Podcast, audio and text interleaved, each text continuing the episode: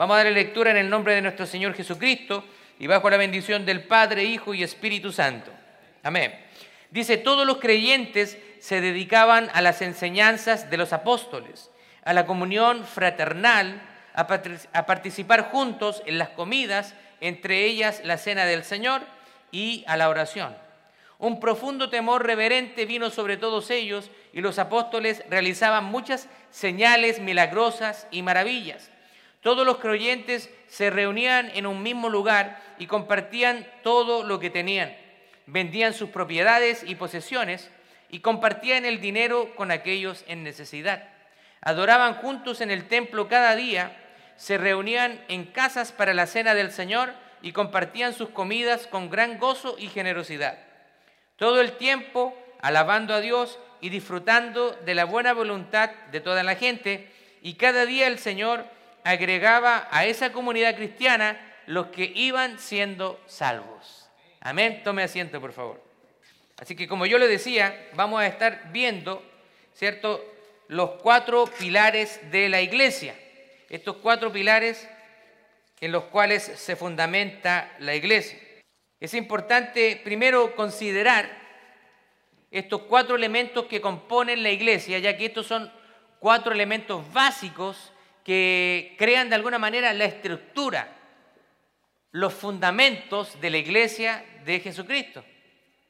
Mire lo que dice eh, Mateo en el capítulo 16, verso 18, cuando Jesucristo está respondiendo a la declaración de Pedro. Está Jesús y muchos están hablando quién es la persona de Jesús. Algunos piensan que Jesús era el profeta Elías reencarnado o que era simplemente un profeta. La gente dice muchas cosas acerca de Jesús. Y cuando Jesús le pregunta a Pedro, ¿y quién dices tú que yo soy? Y Jesús le dice, ¿cierto? Eh, Pedro le dice, tú eres el Cristo, el Hijo del Dios viviente. Y Jesús le responde, bien has dicho, porque esto no te lo ha revelado ni carne ni sangre, sino mi Padre que está en los cielos. Y Jesús le responde a Pedro, y sobre esta roca edificaré mi iglesia. Ahora, la iglesia católica ha malinterpretado este texto pensando que la roca es Pedro. Pero la roca es Jesucristo y eso nosotros lo podemos ver a través de toda la Biblia. Jesús es la roca. La iglesia no puede estar fundamentada sobre un hombre, porque los hombres somos pecadores. Pero Jesucristo, que es sin pecado, Él estableció la iglesia sobre Él mismo y Él es la roca. Ahora, el, vocablo, vamos a leer primero Mateo 16, dice, y yo te digo que tú eres Pedro, y sobre esta roca edificaré mi iglesia, y las puertas del Hades no podrán vencerla, o no prevalecerán contra ella. Significa que hay ciertas fuerzas del enemigo, fuerzas satánicas hoy día actuando en contra de la iglesia, así como lo vemos viendo también, actuando sobre la sociedad, sobre las personas. Creo que recientemente, creo que todos estamos informados de lo que ha sucedido en el estado de Texas, ahí en Ubalde. Yo viví cerca de ahí con mi familia, a unos 30 minutos o 40 minutos de ahí de Ubalde. Así que conocemos la cultura de ese lugar, incluso creo que habíamos visitado la ciudad de Ubalde, un pueblo pequeñito, provinciano, no mucho movimiento y vemos lo que sucede, esta matanza terrible, ¿no? Que muchas veces se trata, después de que suceden los problemas, tratamos de analizar qué es lo que sucede. Algunos dicen que no, que las armas, hay que maximizar el control de las, armas y, de las armas, perdón. Y aunque obviamente que eso hace sentido, pero creo que nosotros tenemos que llegar a la raíz del, del asunto, que es el pecado del hombre, el alejamiento de esta sociedad de Dios. En los Estados Unidos, antes del año 70, se oraba al comenzar las clases en las escuelas, se leía la palabra de Dios y ahora eso lo sacaron. Pero ahora permiten llevar Biblias a las cárceles. Algo totalmente contradictorio. Las sacan de las escuelas y después para llevarlas a las cárceles. Así que todo lo que nosotros vemos es producto del pecado del hombre al alejarse de Dios. Pero la iglesia, dice el Señor, que no podrá ser vencida. Porque la iglesia no está fundamentada sobre un ser humano, sobre una persona, sino que está fundamentada sobre él mismo, que es la roca. Ahora, la iglesia, el, vocablo iglesia viene de una palabra griega que es eclesía. Usted sabe que nuestro, nuestras Biblias en español, en español han sido traducidas del hebreo, del arameo y del griego. El Nuevo Testamento se escribió en griego y la palabra que se usa para iglesia, que es una transliteración en realidad, no es una traducción, sino una transliteración. ¿Qué significa esto? Que nosotros tomamos ese vocablo y lo adecuamos al español. Eclesía. De ahí donde viene la palabra iglesia y significa llamados desde afuera. También se refiere a una asamblea, a una reunión hoy día, ¿cierto? Eh, identificada con los creyentes. Pero iglesia, me llama la atención esto, que son personas que son llamadas de afuera. Pero llamadas de afuera, del mundo, ¿cierto? Para vivir una vida santa para el Señor. Ahora, estos cuatro pilares que yo le estoy hablando son razones por las cuales la iglesia fue llamada a salir del mundo y, por, la razón por la cual se reúne. Ahora, muchas personas malentienden cuando el Señor nos dice que nosotros estamos en el mundo, pero que no somos del mundo. Ahora, eso, algunas personas piensan que es no tener ninguna relación con gente que no es cristiana, y eso es imposible. Vamos al supermercado, nos atiende un cajero que no es cristiano, vamos al banco, compañeros de trabajo que tienen un vocabulario que para nosotros no es agradable. Estamos rodeados de gente incrédula. Cuando dice que estamos en el mundo pero no somos del mundo, significa que el Señor quiere que nosotros hagamos la diferencia en el mundo. Estamos en el mundo pero no actuamos como el mundo. Así que vamos a hablar de cuatro pilares fundamentales en los cuales se sustenta la iglesia. Según este pasaje, lo se identifica muy bien. Primero, la enseñanza. Primero, la enseñanza. Y esto se refiere a la enseñanza apostólica, o sea, la enseñanza que dejaron los apóstoles. Nosotros podemos ver que hay iglesias que reclaman estar enseñando la buena doctrina. De hecho, muchas veces se le llama sana doctrina pero si nosotros identificamos qué es lo que es sana doctrina, probablemente no están predicando una sana doctrina. La sana doctrina es predicar la palabra de Dios sin alteraciones y en una correcta interpretación. Así que el primer pilar es que la iglesia tiene que estar fundamentada en una buena enseñanza, en una enseñanza apostólica.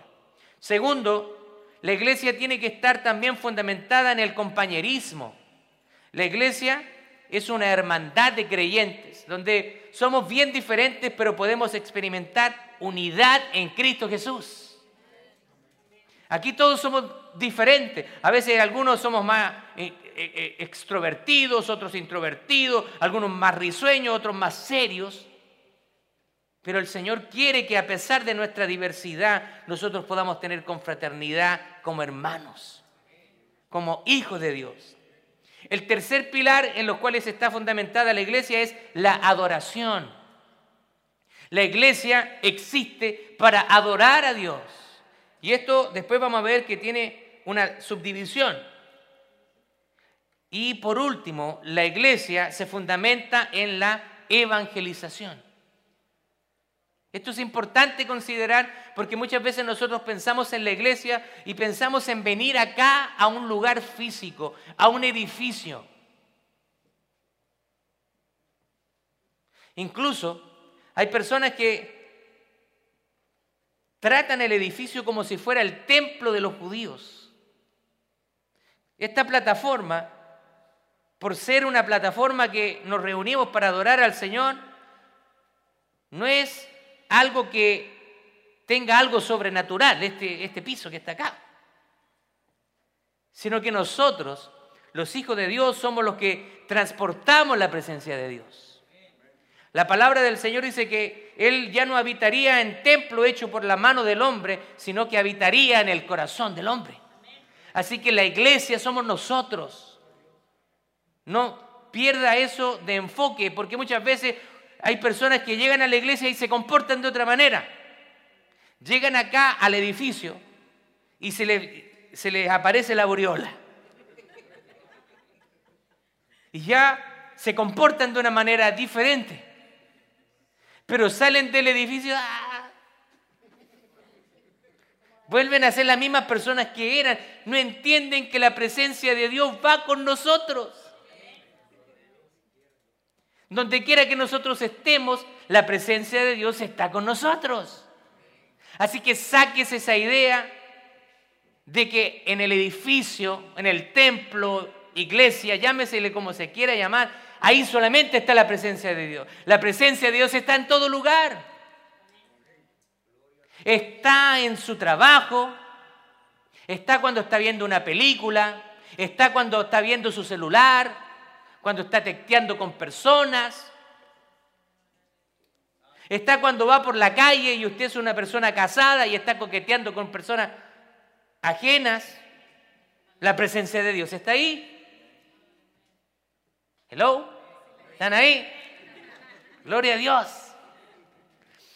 Así que la iglesia somos nosotros, somos las personas. Nosotros somos la iglesia del Señor. El escritor del libro de Hechos que es Lucas, en este libro habla acerca de los hechos de los apóstoles. Algunos dicen que en vez de llamarse hechos de los apóstoles, debiera llamarse los hechos del Espíritu Santo. Porque vemos cómo el Espíritu Santo está moviéndose en la iglesia primitiva. Y esto nos proporciona una, especie de bosquejo de lo, lo que debe estar fundamentada la iglesia. Ahora, esto es un, es un tesoro para hoy en día porque muchas veces nosotros podemos perder el enfoque de para qué existe la iglesia. A veces pensamos, ¿para qué existe la iglesia? Y algunas personas podrían decir diferentes cosas. No, la iglesia existe para venir a cantarle a Dios o para venir a escuchar un, mensaje. Bueno, esas cosas que hacemos en la iglesia, pero la iglesia existe con mucho más razones que esas. Ahora acá eh, Lucas está exponiendo estos cuatro pilares de una manera brillante y nosotros podemos ver que estos cuatro pilares no solamente se hacen evidentes acá en el libro de Hechos, sino que son consistentes con el resto de las escrituras. Vemos que estos cuatro pilares se ve la iglesia que se está formando en eso. Ahora vamos a ver un, un poco más a detalle cada uno de esos pilares que usted ve en pantalla. Y vamos a comenzar con el primer pilar que es la enseñanza. Se supone que la iglesia es un lugar para entrenar y desarrollar la fe de cada uno de nosotros como, como creyentes. Eh, por eso que nuestra misión acá en la iglesia Steamtown Church es hacer más y mejores discípulos. Me, gusta que se la sepa. Hacer más significa que estamos enfocados en multiplicarnos, en evangelizar, en esparcir la palabra del Señor, pero también Hacer mejores discípulos. Significa que los que ya estamos tenemos que ir creciendo y tenemos que ir madurando en nuestra fe. No es posible que alguien que se convierta al Señor después de dos años, después de tres años, de cinco años, sea la misma persona. Eso a mí me indica o que nunca se convirtió o que está paseando aquí en la iglesia nomás. Viene a pasear, pero no hay transformación. Porque cuando Jesús llega a nuestra vida, nuestra vida jamás puede ser la misma. Así que el primer pilar es la enseñanza, para que nosotros vamos creciendo en nuestra madurez en el Señor. Lo mismo también cuando Pablo escribe las epístolas, en sus escritos son bastante consistentes y da muchas instrucciones prácticas para la iglesia. Vemos, por ejemplo, que los de la iglesia de Berea dice que fueron elogiados por su ferviente estudio. En el libro de los Hechos vemos que ellos escuchaban la palabra e iban a las escrituras para ver si lo que estaban diciendo era cierto. Así que usted no se quede simplemente porque yo se lo digo como pastor. No se quede con eso. Vaya a su casa y corrobore lo que yo le estoy hablando. Vaya, lea la Biblia, lea el pasaje que estamos predicando y usted corrobórelo por usted mismo, lo que estamos predicando. Un falso maestro jamás va a hacer eso. Él quiere que usted se quede con lo que enseña él y no lo va a animar a, que usted pueda leer la Biblia, porque eso es conveniente para ellos. Pero acá en la iglesia Town queremos que usted se interiorice con la palabra de Dios. Queremos que podamos crecer en nuestro conocimiento y en nuestra madurez acerca del Señor. Pablo también desafía a Timoteo. Timoteo era un joven pastor. Lo desafía a que sea fiel en la predicación y en la enseñanza de la palabra de Dios. Mire lo que dice Primera de Timoteo 4. A ver si parece ahí.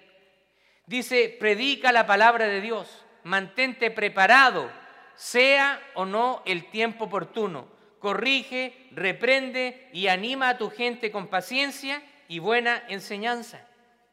Así que la palabra de Dios es para edificarnos.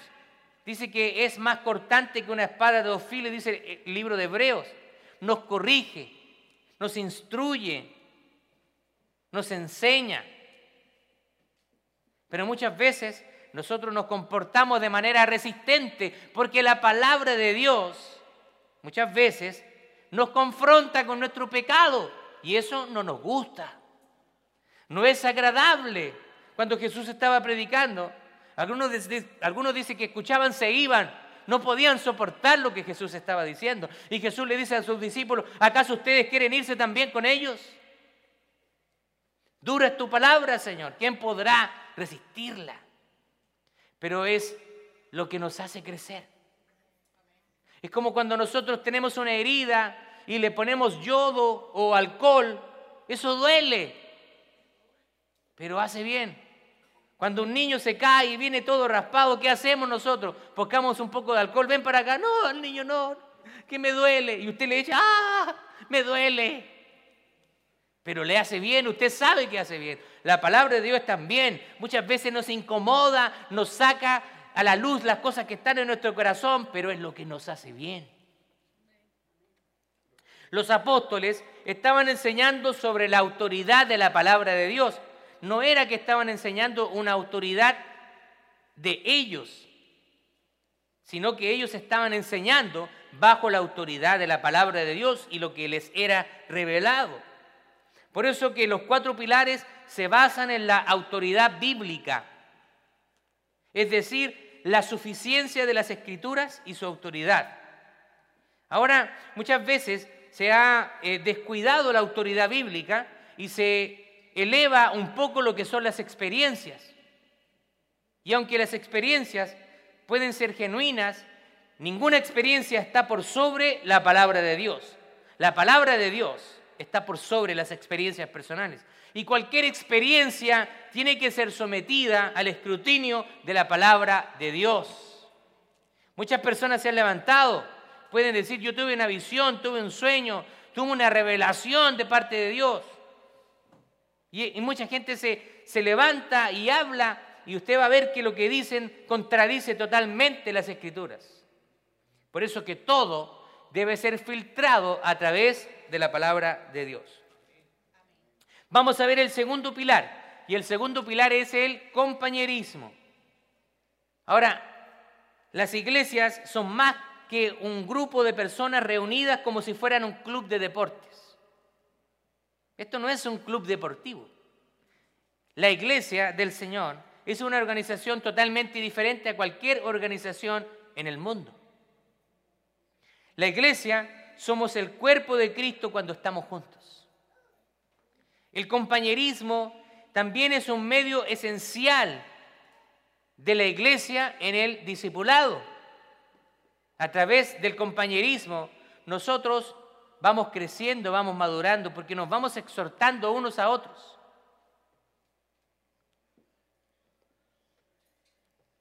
Y los discípulos, por su parte, dicen que deben estar acompañados por alguien que los esté discipulando. No se puede crecer de manera aislada.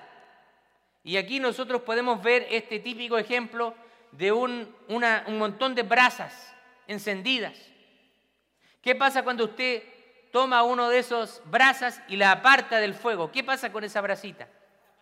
Se apaga, usted lo sabe bien. Es, es algo que es muy gráfico, lo sabemos. Apartamos una brasa del fuego, ¿cierto? Donde están todas las brasas y eso se va a apagar. Eso mismo sucede cuando los creyentes se alejan de la comunión de la iglesia y el compañerismo. El discipulado es un aspecto también de la enseñanza, pero estar en la presencia de alguien y relacionarse con ellos es una de las herramientas más poderosas en el desarrollo de una persona. Necesariamente, para que podamos ser discipulados, necesitamos relacionarnos. Y esto es lo que nosotros vemos en lo que se llama la gran comisión. Mateo capítulo 28, versos 19 al 20 dice, por lo tanto, vayan y hagan discípulos a todas las naciones, bautizándoles en el nombre del Padre, del Hijo y del Espíritu Santo. Enseñen a los nuevos discípulos a obedecer todos los mandatos que les he, que les he dado y tengan por seguro esto, que estoy con ustedes siempre hasta el fin de los tiempos. Eso es lo que nosotros conocemos como la gran comisión. Vayan y hagan discípulos. ¿Cómo se hacen discípulos? Alguna persona podrá decir, bueno, el discipulado es un estudio que hacen en mi iglesia, cada día, o etcétera, etcétera. Pero la verdad que el discipulado es más que eso. El discipulado no es simplemente una lección bíblica, una enseñanza, sino que es transferencia de vida. Los discípulos pasaron tiempo con Jesús. Ellos convivieron, dormían, se levantaban juntos, desayunaban, comían y ellos miraban el comportamiento de Jesús. El discipulado se ha definido como la transferencia de vida. Cuando alguien está viviendo conmigo, él va a ver mi comportamiento y yo voy a ser de influencia hacia ellos. Un ejemplo muy bueno es la convivencia de padres e hijos. Los padres influencian a sus hijos. No solamente se parecen físicamente, sino que también se parecen en cómo hablan, en cómo actúan, en cómo tratan a los demás. El discipulado es lo mismo, es transferencia de vida, es enseñar principios de vida. Ahora, por eso que el discipulado es necesariamente un aspecto relacional. No hay discipulado sin relacionarse con otras personas, porque es transmisión de vida. Ahora, el libro de Proverbios nos enseña que en la multitud de consejeros hay seguridad, hay sabiduría. Por eso que nuestra iglesia se basa en un gobierno de ancianos. ¿Qué significa un gobierno de ancianos? Significa que la iglesia está gobernada por un grupo de hombres y que son ancianos, y ancianos es sinónimo de pastores. Cuando nosotros tomamos decisiones, hay un equipo pastoral y conversamos. A veces no estamos de acuerdo y a veces hay diferentes opiniones. Y a veces si yo estoy equivocado, un pastor me puede quizás sacar de mi error. Lamentablemente hoy en día pocas iglesias practican el gobierno bíblico de ancianos.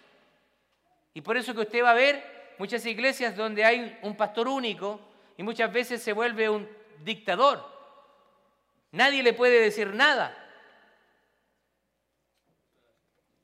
Por eso que es bastante saludable un gobierno bíblico de ancianos, donde haya un equipo pastoral, donde cada uno se rinda cuentas. Dice que también los amigos agudizan el semblante de los demás. Hierro contra hierro dice que se afilan, dice la palabra del Señor. Así que eh, eh, podemos ver el aspecto relacional del discipulado. Pablo escribe en sus epístolas acerca de cómo anhela tener comunión con las iglesias y los creyentes. Él anhelaba visitarles, estar con ellos, enseñarles, corregirles. Está claro que la iglesia primitiva pasaba tiempo personal donde estaban unos con otros. Porque aquí el texto dice que ellos compartían sus posesiones, compartían sus necesidades, se reunían en los hogares de los demás y comían juntos. Y esto nos muestra una cercanía, una coinonía entre ellos. Eso es la iglesia. Usted debe interesarse por su hermano. Debe interesarse en la vida de su hermano, cómo está, qué es lo que hace, qué es lo que necesita.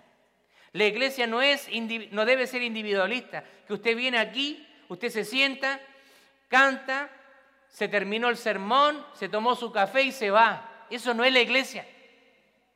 La iglesia es un cuerpo que se ayuda mutuamente para crecer. Vamos a ver el tercer pilar. Y el tercer pilar de la iglesia es la adoración. Y esta se divide en dos secciones. La podemos ver en lo que es la comunión y la oración.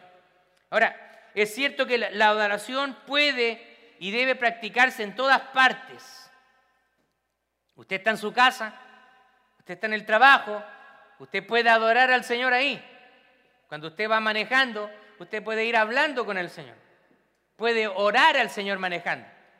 No cierre los ojos, sí. Pero puede orar. Puede orar al Señor. En todo lugar usted puede tener esa comunión con el Señor. Pero una de las razones por la que la iglesia se reúne es para adorar a Dios. Bien decía nuestra hermana Jessica, hemos venido con un propósito aquí. Nosotros guardamos el día domingo no porque se nos ocurrió a nosotros, es porque el Señor lo determinó como un principio para nosotros.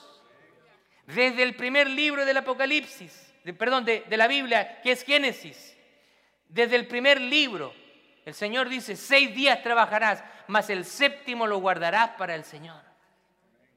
Por eso que este día nosotros no debiéramos comprometer nada más. Este es el día del Señor. Como cristianos debemos ser muy responsables en el día del Señor. Podemos, no podemos nosotros programar algo en el día del Señor.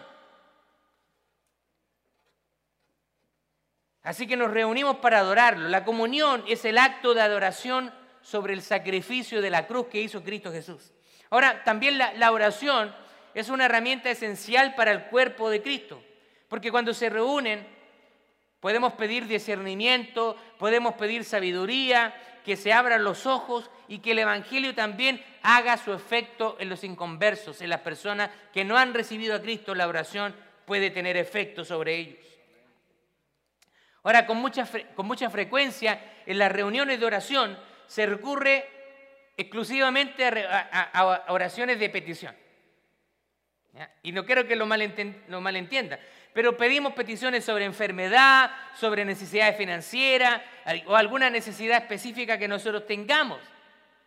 Pero si bien las peticiones personales deben estar presentes en la oración, el tiempo de oración grupal también debe enfocarse y dedicarse a las necesidades de la iglesia, a los ministerios de la iglesia y a los objetivos que tenemos como iglesia. ¿Usted quiere que Steamtown Church en español crezca? ¿Usted quiere que lleguen muchas personas acá a recibir palabra del Señor y que sus vidas puedan ser transformadas a través del poder del Evangelio? Claro que queremos. Y eso es parte también de nuestra oración colectiva. Nosotros tenemos un servicio de oración acá cada jueves de 7 a 8 de la tarde. Y hemos tenido tiempos preciosos, maravillosos. El Señor ha satisfecho necesidades personales Hemos orado por los que están en necesidad, hemos orado por enfermos, diferentes peticiones y vemos cómo Dios nos ha respondido. Y también oramos por los que van a venir, porque sabemos que van a venir personas a la iglesia. Oramos también para que nosotros invitemos a otras personas, para que ellos puedan también tener la oportunidad de conocer a Jesucristo como Rey de Reyes y Señor de nuestra vida.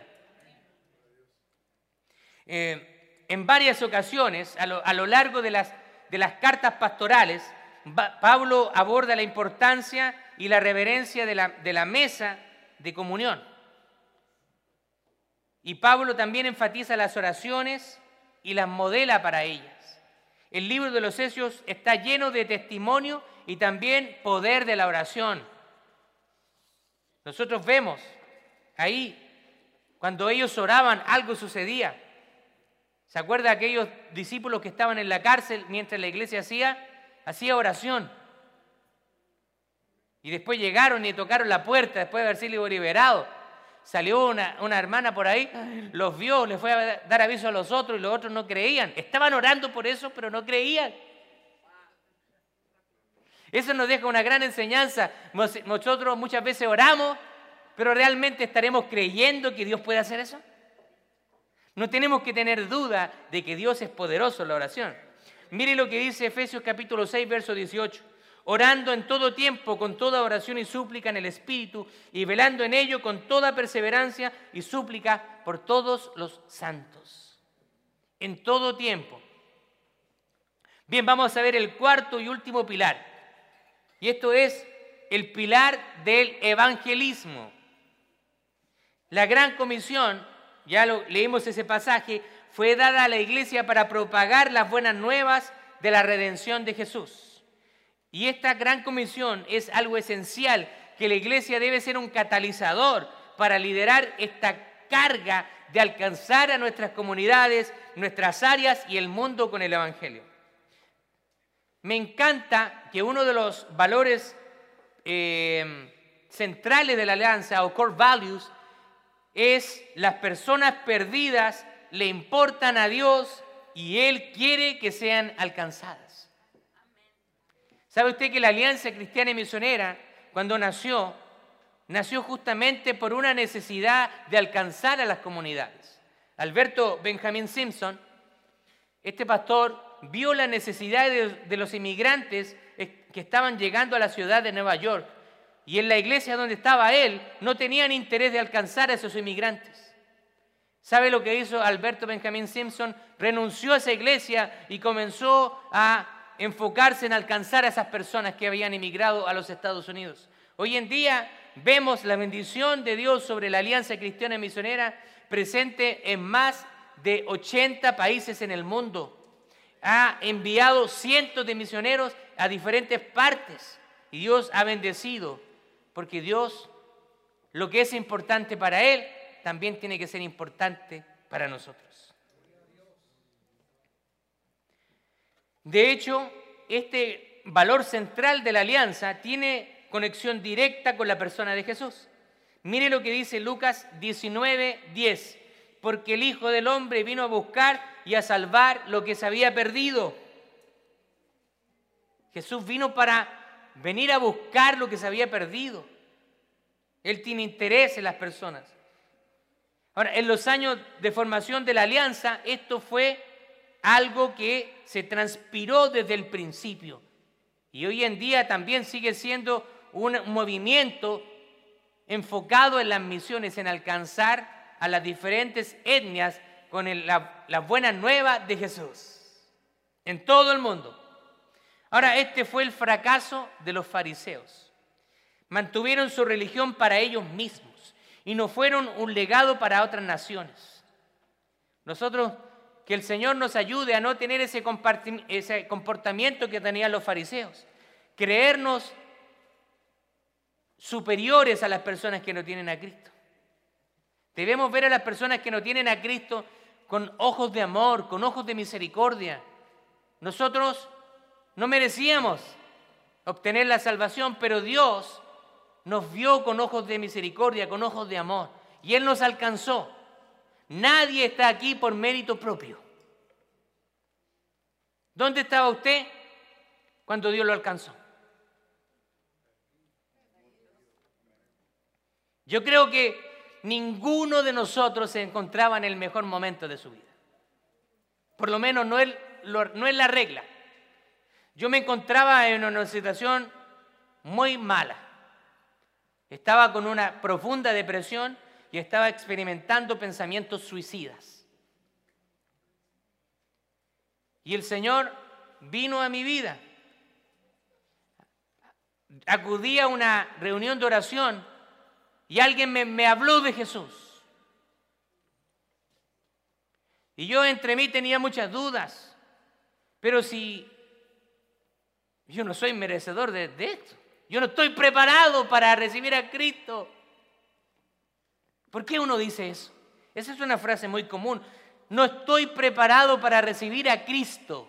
¿Por qué decimos eso? Porque en el fondo sabemos cuáles son nuestras debilidades. Sabemos las cosas que nos gustan y sabemos que esas cosas le son desagradables al Señor. No hay otra respuesta. Somos conscientes, aunque estemos lejos de Dios, Dios nos ha dado una conciencia y sabemos perfectamente lo que es bueno y malo. Pero nuestra inclinación hacia el pecado no nos quiere o nos impide llegar a Cristo. Es que me gusta hacer esto. Me gusta emborracharme, me gusta andar con una mujer y con otra. Es placentero para la carne. Es placentero para la carne. Es algo que a la carne le llama la atención, le gusta, lo disfruta. Pero eso es muerte. Y finalmente, condenación eterna. Por eso que muchas veces decimos, no estoy preparado, porque no queremos dejar nuestra vida de pecado. Porque creemos también que eso va a depender de nuestras propias fuerzas. No es con espada ni con ejército, sino con su Santo Espíritu. Él es el que produce una transformación sobrenatural en nosotros y Él es el que pone tanto el querer como el hacer por su buena voluntad que mora en nosotros. Así que hay un poder sobrenatural que es puesto en nosotros en el momento de la salvación y ese es el Espíritu Santo, el cual comienza a vivir en nosotros y comienza a hacer una transformación en nosotros. Muchas veces el Espíritu Santo comienza a hacer transformaciones que ni siquiera nosotros hemos pedido que las haga. ¿Sabe que cuando estudiaba en la universidad y antes de venir a Cristo, tenía una eh, adicción al cigarrillo? Esto comienza realmente de manera muy absurda. Comienza en la high school, ¿cierto? Uno va con los amigos y, y esto yo creo que pasa la mayoría de las veces. Nadie realmente quiere fumar. Siempre hay alguien que te quiere meter el cigarrillo. No es que uno le dice, a ver, quiero probar el cigarro, a ver cómo es. Creo que no pasa. Siempre en un grupo de amigos te dice, oye, prueba. Y uno está ahí, oye, no, no quiero y te insiste, pero prueba, pero ¿cómo? No, pero para que sea hombre. Y en una de esas reuniones de supuestos amigos, yo comencé a fumar y eso se tornó en una adicción. Muchas veces traté de dejar el cigarrillo, pero la adicción era más fuerte, no podía. Incluso, incluso asistiendo a la iglesia, y él estaba nuevito, y esto pues, le puede parecer chistoso, pero es verdad. Salía con Andrea, en ese tiempo estábamos de novio, salía de la iglesia y prendía mi cigarrillo. ¿Y sabe lo que me decía Andrea? ¡Apaga eso! ¿Cómo se te ocurre de no ver los hermanos? Pero yo decía, ¿pero, pero qué, qué hay de malo? Porque yo era un bebé espiritual, no entendía muchas cosas. Claro, si los hermanos me veían, me iban a mandar al infierno. Pero yo salía con el cigarrillo y no entendía. Pero sabe que de un momento a otro, sin yo haberlo pedido, en un momento, esas ganas de fumar se fueron de manera sobrenatural. Y después cuando había gente que fumaba a mi alrededor, me molestaba el humo. Yo no le pedí al Señor que me quitara eso, pero el Señor sabía que era algo que Él necesitaba quitarme. Y Él lo hizo de manera sobrenatural. Así que si usted está pensando que el cambio lo va a hacer usted, está perdido. Usted no tiene, ni yo tengo las fuerzas para transformarnos a nosotros mismos. Es Jesucristo, el Hijo de Dios, actuando en nuestra vida. Gloria a Dios.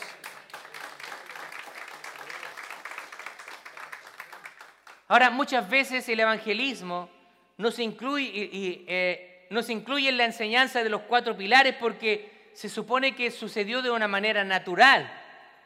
Los apóstoles predicaban de manera natural. Cuando Jesús habla con sus discípulos y dice, vayan y hagan discípulos, era algo natural para ellos.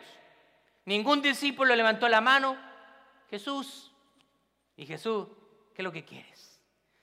¿Qué significa ser discípulos? Explícanos. Nosotros vemos que para ellos fue algo muy claro. Porque hacer discípulos no significa otra cosa que lo que el Señor había hecho con ellos, pasar tiempo, enseñándoles, compartir, comer juntos. Eso mismo es ahora lo que Jesús les estaba llamando a ellos a hacer. Así que usted puede estar discipulando a alguien que necesite de Cristo, invítelo a tomar un café, Váyase al McDonald's, Si tiene bajo presupuesto, hay una hamburguesa de un dólar cincuenta. Invítele una hamburguesita, una soda, agüita, no sé. Pero que sea un pretexto para pasar tiempo con esa persona. Pregúntale, ¿cómo estás? ¿Hay algo en que estás batallando? ¿En qué te puedo ayudar? Y ese es un ambiente que se da al discipulado relacional.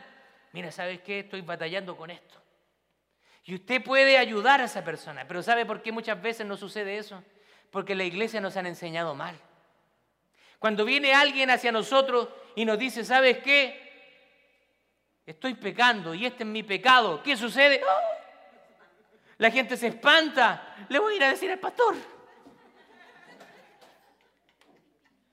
Entonces ocultamos nuestras debilidades, nuestras luchas siendo que nosotros estamos para levantarnos, para ayudarnos, para animarnos. Si alguien viene a usted y le dice, sabe que estoy luchando con esto, usted ayúdelo. Te voy a ayudar a orar y vamos, y vamos a salir adelante con la ayuda del Señor. Doy gracias al Señor porque Dios siempre pone personas alrededor mío y, y al parecer Dios nos pone esa gracia de inspirar confianza y me cuentan sus problemas. Y me dan la oportunidad de poder darles un consejo. Hay jóvenes que han venido a mí y me han confesado sus pecados. Y me han dado la oportunidad de poder ayudarles, de poder darles un consejo, de poder guiarles. Que ese mismo sentir esté en cada uno de nosotros, de ayudarnos a los demás. Si usted ve a un hermano o una hermana que está desviándose del camino, no vaya y empiece a hablarle al resto sino que vaya donde esa persona y dígale y tómele y dígale, ¿sabe qué? Te voy a ayudar. Estoy contigo. Tú eres parte de mi familia. Eres mi hermano, eres mi hermana y vamos a salir adelante juntos. Así que muchas veces se ve el evangelismo de una manera natural en el libro de los Hechos. Pero las personas no se presentaban milagrosamente en los hogares de los creyentes y se invitaban a sí mismos a la comunión de la iglesia, sino que esto era algo que ellos estaban proclamando, estaban invitando. Así que la iglesia no va a crecer de manera al azar. Nosotros como creyentes tenemos que estar compartiendo el mensaje e invitando a otros a venir a Cristo. Invítelo a la iglesia, invítelo a los grupos de comunión.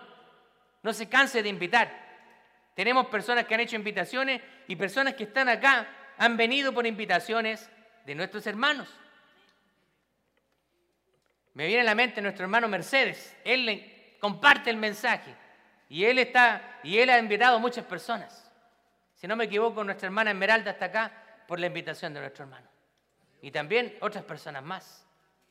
Así que eso debe animarnos a nosotros. Compartamos. A veces nosotros no sabemos cuándo Dios nos puede usar y hay una persona que está en necesidad y necesita una palabra de aliento. Seamos sabios, discernamos las cosas. Hubo una proclamación definitiva del Evangelio que se evidencia en todo el libro de los Hechos. Hubo un poder y hoy en día ese mismo poder que actuó en los apóstoles en la proclamación del Evangelio, ese poder está en nosotros. ¿Qué me está diciendo, pastor? Explíqueme qué es ese poder. Porque cuando hablamos de poder como que nos interesamos. ¿eh?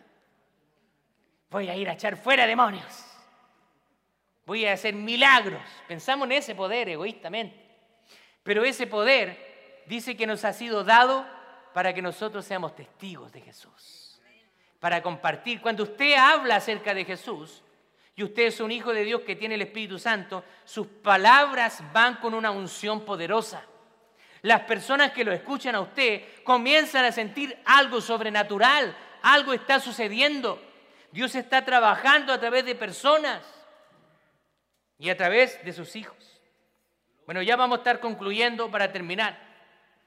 Quiero darle algunos principios de aplicación. Primero, la iglesia debe estar equilibrada en ambos aspectos, en la enseñanza y en la evangelización. Demasiada enseñanza y poca evangelización es una marca de una iglesia enferma. Todo tiene que estar en equilibrio. Y no quiero que piense que la evangelización es un evento que ocurre al año. Muchas veces estamos hablando, tenemos que hacer un evento de evangelismo. Y está bien, en este tiempo de verano es bueno hacer algo así. Pero la evangelización debe ocurrir de manera natural todo el año. Nosotros tenemos que estar evangelizando, compartiendo la palabra de Dios todo el año. Así que la evangelización es algo natural que desarrolla cada creyente en su vida diaria y no la tarea específica del pastor o de alguien en particular. No es el pastor el que se multiplica, sino las ovejas son las que se multiplican. Nosotros hacemos nuestra parte. nosotros los pastores acá somos un grupo pequeño, pero la congregación es numerosa. Así que ustedes pueden ser mucho más efectivos que yo al compartir las buenas nuevas con otras personas. Otro principio más, mucha adoración y ninguna enseñanza es una iglesia, es una marca de una iglesia obesa. ¿Qué significa eso? Hay iglesias donde la adoración, el, tiempo de alabanza, una hora. Y el tiempo de enseñanza, 15 minutos, 20 minutos. La enseñanza tiene que estar equilibrada. Para sostener una iglesia vibrante y saludable se necesita un equilibrio y refuerzo de cada pilar. Todos estos pilares tiene que estar fundamentado y se estar trabajando a la misma vez. Tener los cuatro pilares en armonía no es algo fácil. Siempre quizás alguna iglesia va a estar batallando con uno de esos pilares. Quizás con la evangelización, con la enseñanza, con la adoración, no sabemos. No es fácil mantener esto en equilibrio, pero es algo necesario. Y en muchos casos va a requerir que nosotros salgamos de nuestra zona de confort o confiar la responsabilidad al cuidado de otra persona, no que otros prediquen, que otros inviten, yo no. Eso tiene que ser algo de cada uno de nosotros. Pero cuando está en juego la salud espiritual de una congregación, debemos dedicarnos a lo que sea necesario para, para proporcionar una estructura sólida que edificará una iglesia relevante, pero también efectiva.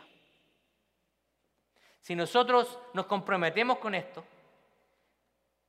la iglesia Steamtown Church en español puede ser una iglesia relevante, puede ser una iglesia efectiva y poderosa en esta ciudad.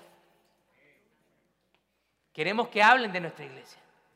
Algo está pasando en Steamtown Church. Hay que ir para allá. Parece que se puso buena la cosa. Para eso, todos nosotros somos responsables de mantener nuestro testimonio y predicar el Evangelio. Y por último, es responsabilidad de cada uno de nosotros el mantener el equilibrio en estos cuatro pilares fundamentales de la iglesia. ¿Está de acuerdo conmigo? Usted hace su parte y nosotros, los pastores, también hacemos nuestra parte. Amén. Póngase de pie, vamos a orar, Señor.